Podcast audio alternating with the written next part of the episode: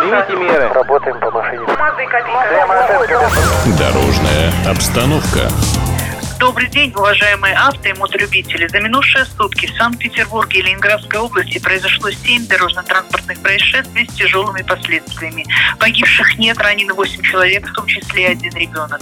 Зарегистрировано 496 заявок по ДТП. Сотрудниками госавтоинспекции за управление транспортными средствами в состоянии алкогольного опьянения оформлено 11 водителей. За отказ от прохождения медицинской экспертизы оформлено 10 водителей. Пресечено 24 факта выезда на полосу встречного движения. Выявлено 2110 фактов нарушений правил дорожного движения. Из них 1727 совершено водителями и 383 пешеходами. Задержано лиц, совершивших административное правонарушение, 27. Специально для Моторадио, отдел пропаганды госавтоинспекции Санкт-Петербурга и Ленинградской области.